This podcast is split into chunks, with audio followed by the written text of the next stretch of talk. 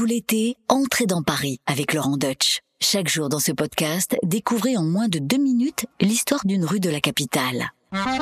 Laurent Deutsch sur RTL, entrez dans Paris.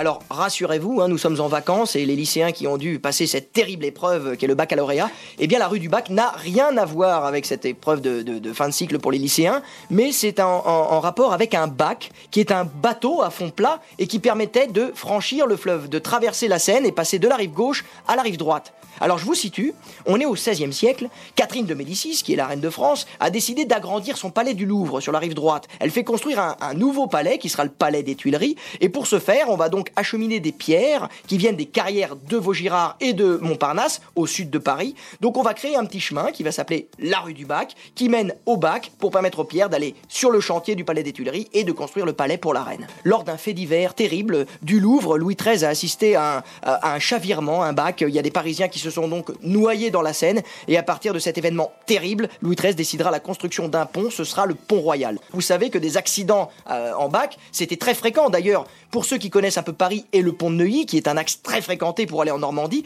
eh bien le pont de Neuilly, lui aussi, avant le XVIe siècle, c'était un bac. Mais un jour, Henri IV, avec sa femme, la reine Margot et ses trois enfants, il a franchi la Seine pour aller du côté de Saint-Germain-en-Laye, euh, Batifollet, vers la Normandie. Eh bien, il a chaviré lui aussi. Mais bon, Henri IV était invincible, il a plongé dans l'eau, il a sauvé ses trois enfants, il a sauvé sa femme, malgré, bah, il, a aurait peut-être mieux fait pendu parce que c'était la reine Margot. Mais bref, il les a sauvés et à partir de ce fait divers, il décidera, pour la sécurité de tous, de construire sur le pont de Neuilly un pont pour que ce soit plus stable quand on franchit la Seine.